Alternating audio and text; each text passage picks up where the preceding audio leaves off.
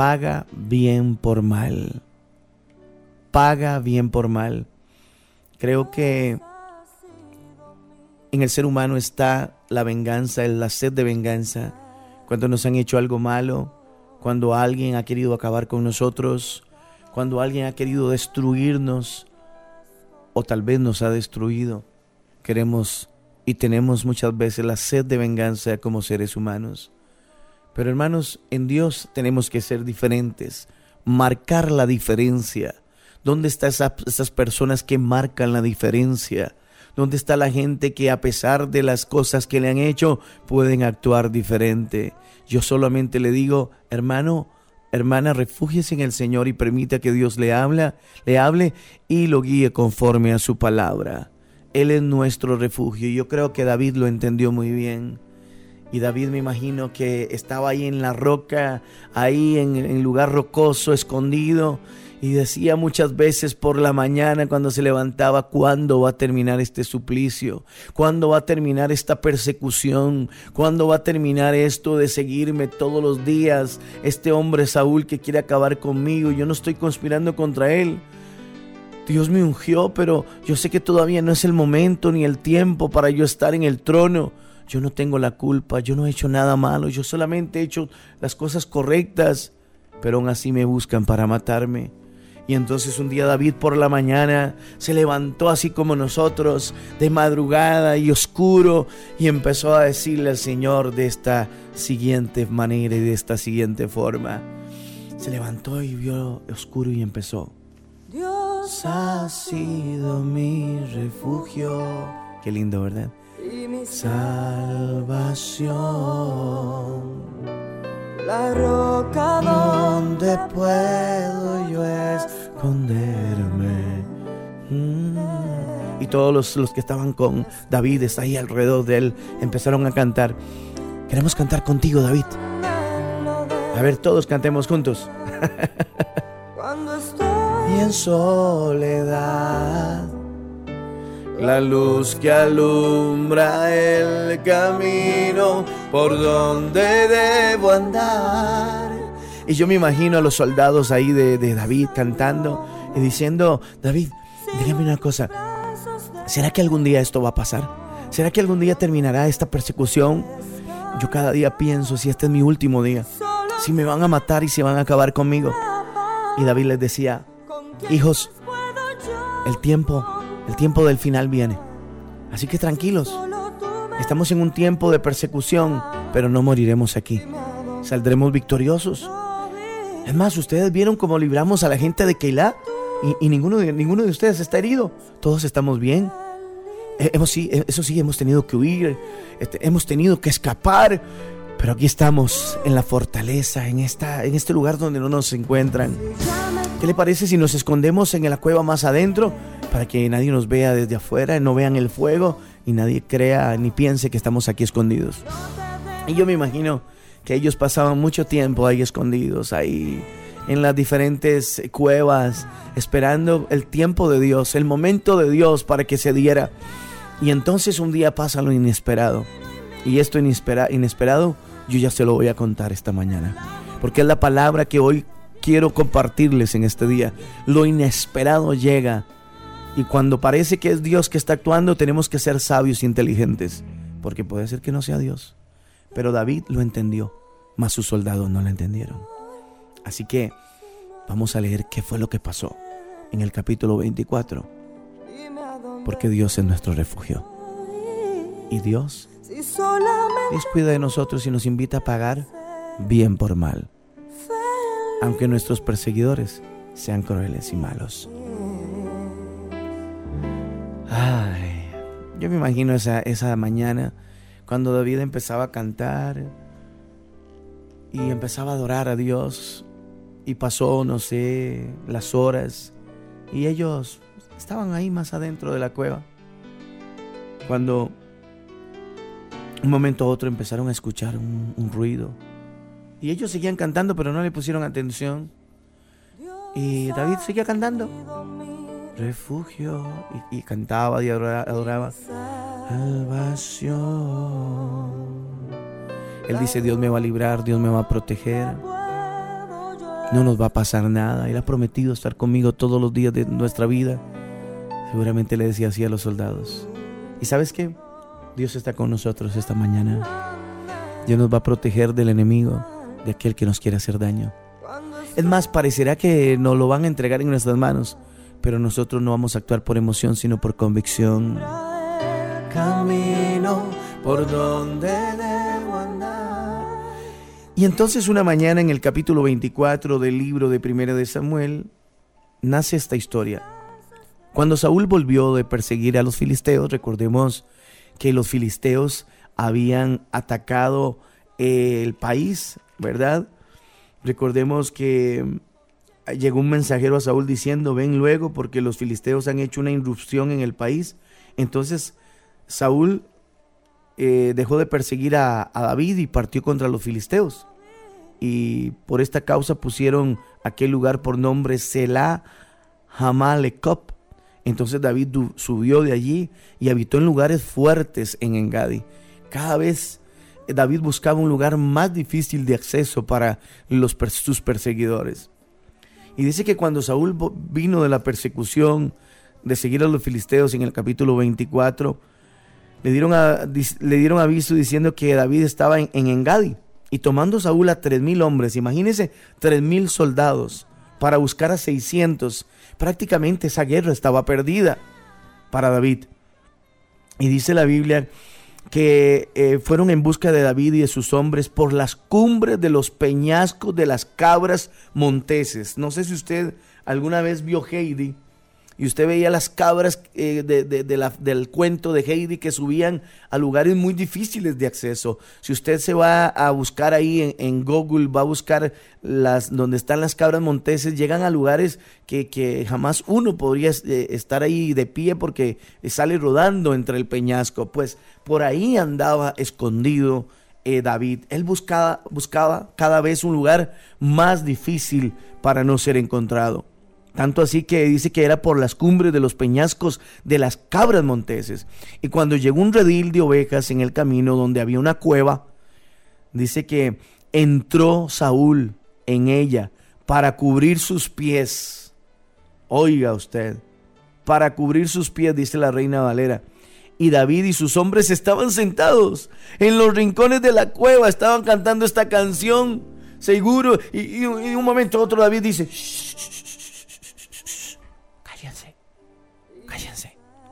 Alguien entró a la cueva. Oh, es Saúl. Es Saúl. La Biblia dice que Saúl entra para cubrir sus pies.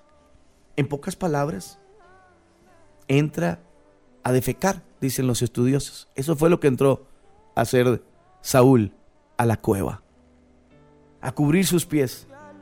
O sea, estaba en una posición vulnerable para ser atacado. Y entonces aquí la historia se desarrolla de una manera interesante. Ahí estaba David en las fortalezas de Engadi, porque el ungido se fue a refugiar y Saúl supo que estaba por ahí. Pero nunca imaginó en la mente de Saúl que ese dolor de estómago que tenía, que esos retorcijones que le daban en la panza, lo iban a llevar a la cueva donde estaba escondido David. Y él iba a cubrir sus pies. En pocas palabras, iba a ser la dos, dirían otros, ¿verdad? Estaba ahí sentado. Él estaba, segundo, viendo su celular, leyendo el periódico o leyendo una revista. Y estaba atrás David. ¡Wow! Ahí estaba. Amigos, siempre habrá ocasión de perdonar o matar. Dice que en el versículo 3 que ahí entró Saúl. David y sus hombres estaban sentados en los rincones de la cueva, versículo 3. Y en el versículo 4 entonces los hombres de David le dijeron, he aquí el día que te dijo Jehová, he aquí que entregó a tu enemigo en tu mano y harás con él como te pareciere. Y se levantó David y calladamente cortó la orilla del manto de Saúl. Seguramente yo me imagino que ahí están los soldados de David diciéndole, ahora sí es cierto, ahí está entregado, ahí está en tus manos, ahí no va a tener oportunidad, matémoslo. Y seguramente David se tapó la nariz porque no olía bien, ¿verdad? se tapó la nariz y se fue a cortar así un poquito el manto. Porque ahí no, no, no creo que haya olido bonito, ¿verdad? Ríase, imagínese la historia. Y ahí llegó y cortó. Amigos, la expresión para cubrir los pies se lee en la versión popular como entró a la cueva para hacer necesidades. Ahí entró a defecar. Su posición lo hacía susceptible ante cualquier enemigo. Para el ungido, esa era la cueva de la vida. Para el no ungido, era la cueva de la muerte. Para el ungido que era David, era la oportunidad de la vida. Pero para el no ungido era el momento en el cual estaba susceptible, débil para que cualquiera lo matara. Amigos, lo que es la vida para uno puede ser muerte para el otro. En Saúl, el Saúl que nos persigue, un día tendrá la necesidad de entrar a nuestra cueva y allí se quitará su manto. El manto era símbolo de su posición, representaba su autoridad e investidura. Es importante buscar un rincón para orar, porque todavía la oración es el arma principal en la guerra espiritual, es el vehículo que nos conecta con Dios. Busquemos un rincón para adorar y no para el rencor. Déjeme decirle que debemos buscar un rincón para alabar y no para odiar. Por eso les decía que seguramente David estaba ahí adorando y jamás pensó que iba a entrar Saúl para hacer sus necesidades. Hay dos opciones y aquí vemos dos opciones. Escoges el camino que te lleva a la muerte o el camino que te lleva a una vida maravillosa. El ungido se cuida de cómo otros interpretan las situaciones para darle un tono profético. Los hombres de David entendieron que el descuido de Saúl era un cumplimiento profético en el versículo capítulo 24, versículo 4 de primera de Samuel. Y por eso eh, declararon, haz con él lo mejor que te pareciera. Sus hombres interpretaron aquello como profético y lo interpretaron a su manera. No hay ningún registro de que había sido dada una profecía de que lo iba a entregar en sus manos, eh, de que iba a ser entregado en las manos de David, Saúl. No hay. Pero sus soldados lo interpretaron así. La presión puede hacer que los ungidos actúen en la carne y no según los dictados de Dios.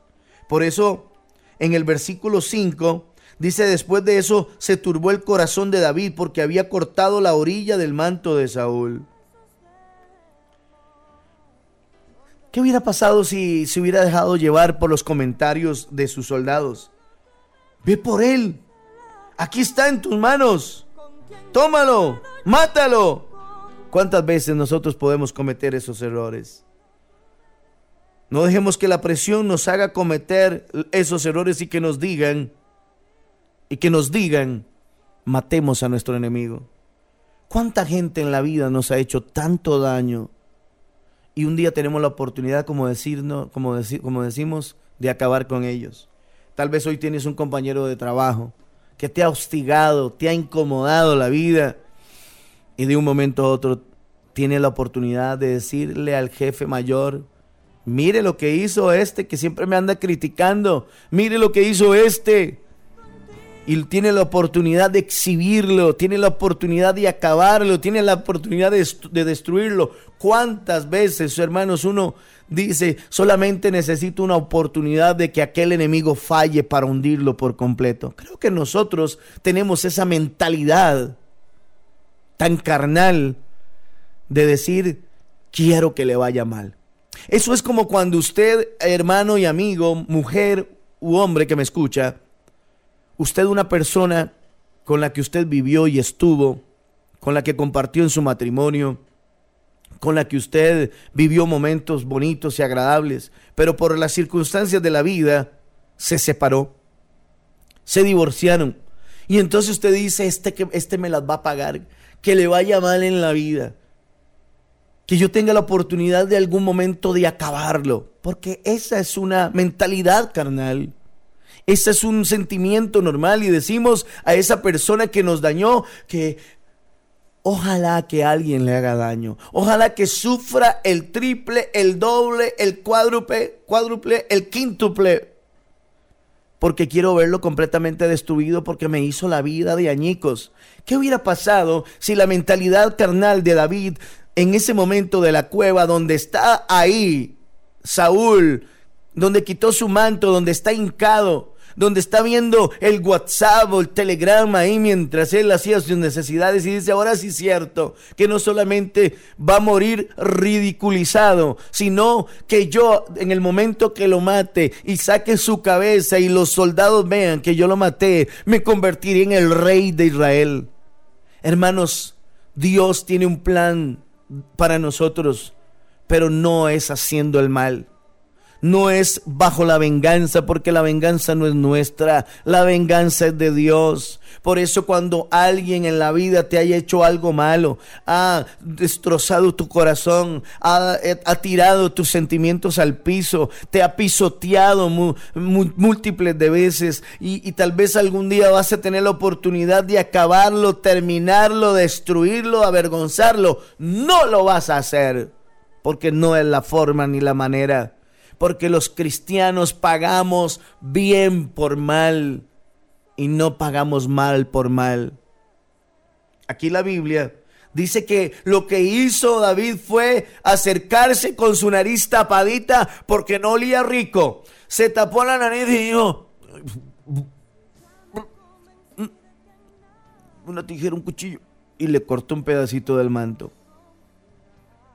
para demostrar que lo tuvo en sus manos y lo pudo haber acabado. Seguramente sobre Saúl, avergonzado porque digo, yo tanto que lo he perseguido y ahora vine hasta con tres mil hombres y yo entro a la cueva a hacer la dos y mire, y estuve en sus manos y no me hizo nada. Qué pena. ¿Sabe qué es lo que le dice?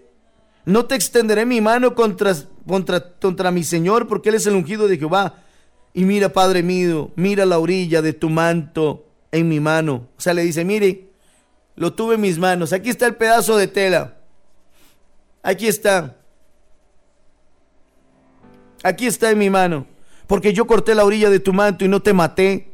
Le dice, conoce pues y ve que no hay mal ni traición en mi mano, ni, hay, ni he pecado contra ti. Sin embargo, tú andas a casa de mi vida para quitármela. Y por eso en otras versiones le dice, en otras versiones le dice, ¿acaso yo soy un perro? Así le dice. Qué bonito es cuando uno tiene la autoridad para decirle a alguien, has hecho mal, pero diciéndoselo no desde la venganza, sino desde el perdón.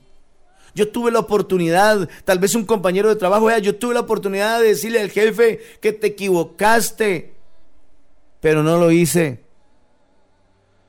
Tuve la oportunidad de decir, que tomaste algo que no debías haber tomado, pero no lo hice. Te tuve en mis manos. Por eso es que hay un dicho entre los ticos que dice, no importa, estás haciendo mal, recuerde que la vuelta llega. ¿Ah? Porque el sed de venganza siempre está en el ser humano y hay que ser muy espiritual para no tener esa sed de venganza por aquel que nos ha hecho malo, un compañero de trabajo, una pareja, un esposo, una esposa, un hijo, un hermano, un suegro, alguien.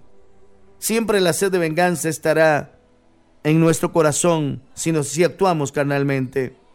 Los versículos del 9 al 15, David le declaró el respeto por su posición, le declaró el respeto por su persona y dio testimonio de su integridad. Hermanos, eso es lo que debemos hacer nosotros. Debemos dar, debemos dar testimonio de la integridad. Cómo hemos tenido la oportunidad de acabar con algo, con alguien, pero no lo hemos hecho porque queremos mantenernos bajo la integridad. Pero de todo lo dicho impactan estas palabras cuando le dice a Saúl, pero te perdoné.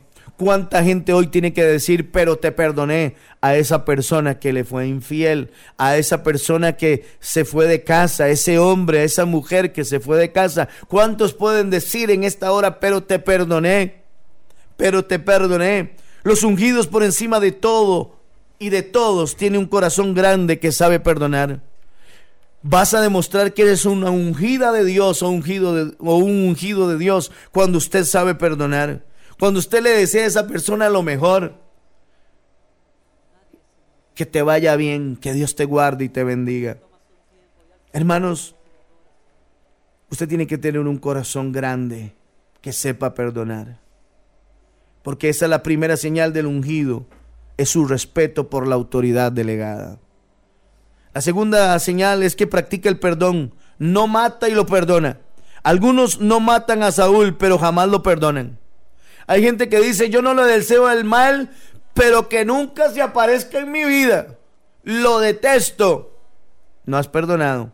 Usted no lo mató, pero tampoco lo perdonó. Está fuerte hoy, vea la palabra.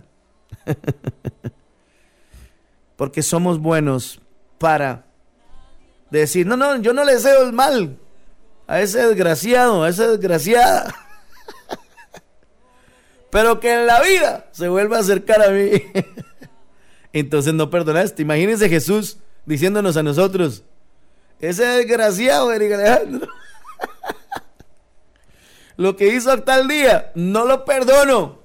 Es más, no le deseo el mal, pero nunca más lo quiero volver a ver. Imagínense Jesús diciéndonos eso a nosotros. Nosotros no queremos que pase con, en nuestra vida eso, que Jesús nos rechace, que Jesús diga, recuerdo aquel pecado que hiciste en 1998 y por eso no te deseo el mal, pero no te perdono. Imagínense, ya uno está prácticamente condenado.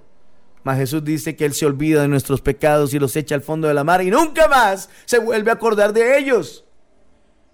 Pero sabe que imitar ese corazón de Dios es muy difícil para nosotros. Es muy complicado. Eso significa que usted tiene que ser un hombre, una mujer ungida por Dios para reconocer de que necesitamos todos perdonar y que la venganza no puede estar en nuestro corazón. El que no perdona es tan homicida como el que mata delante de Dios. El perdonar no es un florido discurso, es una práctica demostrada. No se perdona de labios, se perdona con el corazón, esto es lo que debemos aprender de David. Sí, sí, sí, lo perdono, lo perdono. No, no, no, usted está ahí. Eh, deje, deje, joder, deje molestar, deje molestar, deje molestar. No moleste, no moleste. No me moleste. No es de labios, se perdona con el corazón. Porque el que verdaderamente perdona no sigue recordando la ofensa cometida ni al ofensor. Y cuando alguien vive recordando lo que le hicieron es porque todavía no ha perdonado totalmente. Muchos creyentes viven atormentados por su pasado porque no han perdonado. Y mientras no perdonen en sus corazones, su pasado será su peor carcelero. Hay gente que vive recordando es que a mí me hicieron esto. Es que ese, esa mujer, es que ese hombre me hizo esto. Sí, ya pasó, perdónalo. ¿Cuántas veces te has equivocado? ¿Cuántas veces también has estado mal? El perdón, escucha muy bien, el perdón se da siempre y la confianza se gana. Despierte de esa pesadilla, perdone y sonríale a la vida porque la falta de perdón tiene a muchos arrastrando una pesada carga de rencor, de ira y de venganza. Los tiene comiéndose por dentro, les ha quitado el sueño, les ha producido úlceras, les da dolores de cabeza, los tiene desquitándose con otros. Aprenda a perdonar y dele la bienvenida a un espíritu afable en su vida. Porque la falta de perdón sigue la falta de comunicación como las dos causas principales en la mayoría incluso de separaciones y de divorcios. Los consejeros matrimoniales saben que estas dos áreas son delicadas en restablecer las relaciones y en la salud matrimonial.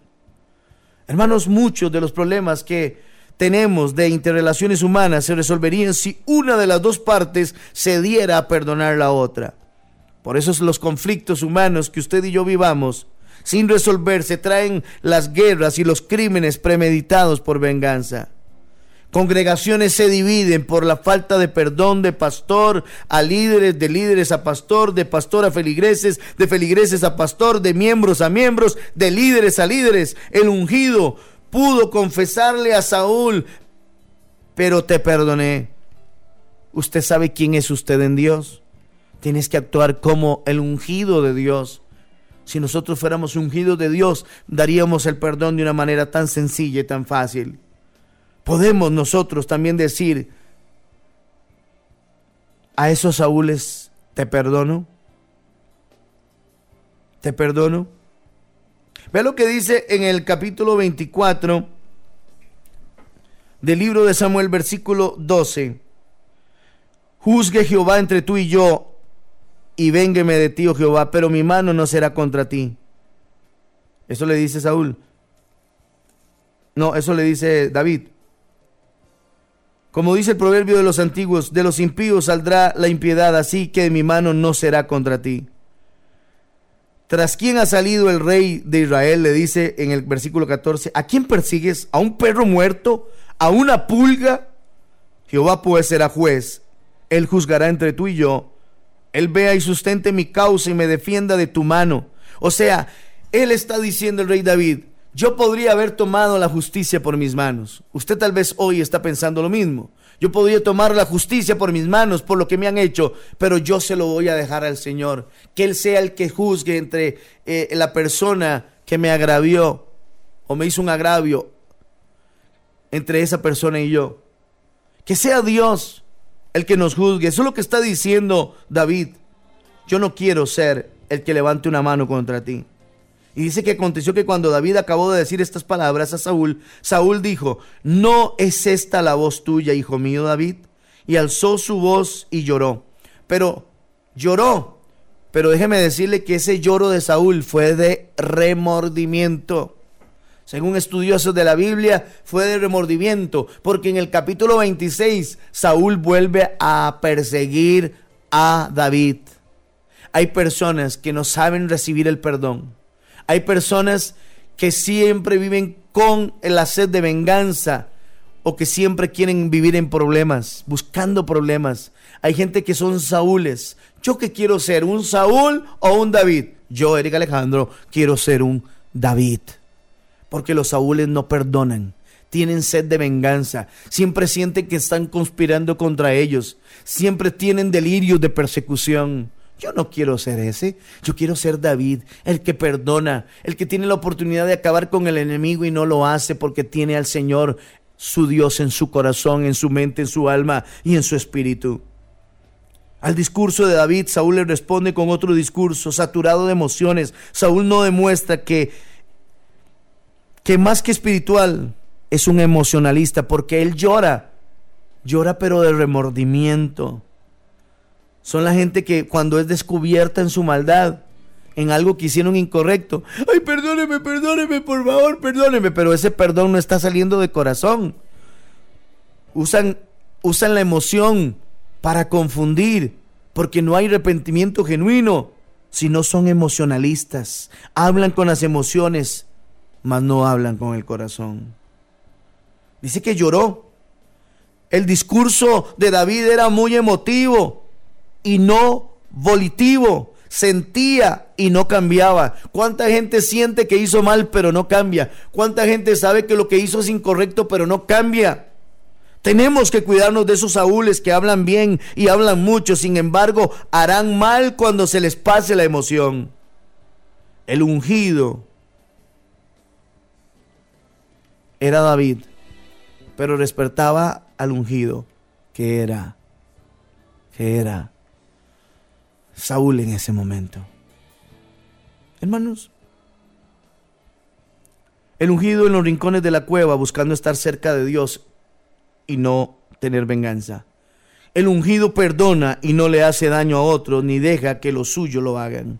El ungido posee un corazón que perdona y el ungido se cuidará de las muchas palabras bonitas y emotivas que expresa el no ungido. ¿Por qué le digo esto? Porque David vio que estuvo en la Saúl vio que estuvo en la mano de David y entonces ahí le dice, "Por favor, no no elimines a mi descendencia, no acabes con mi familia." Pero todo eso era porque se sintió descubierto. Y aún así si usted lee el, capítulo 26 se va a dar cuenta que Saúl vuelve a perseguir a David para matarlo y para acabarlo. Hay gente que nunca cambia. Hay gente que nunca va a cambiar. Pero a nosotros no nos toca juzgar, es Dios. Y Dios es el que ofrece el perdón. Dios es el que nos libra del enemigo. Dios es el que hace que en nosotros podamos pagar bien y más bien no pagar mal por bien. Esto me recuerda, y para cerrar este espacio devocional, me recuerda, hermanos, que la Biblia lo repite muy claramente. No seas vencido de lo malo, de lo malo, dice Romanos 12:21. No seas vencido de lo malo, sino vence con el bien el mal. Siempre actúa correctamente y bien. Que Dios te bendiga en esta hora y espero que este devocional haya sido de bendición para tu vida y que Dios te bendiga hoy, mañana y siempre.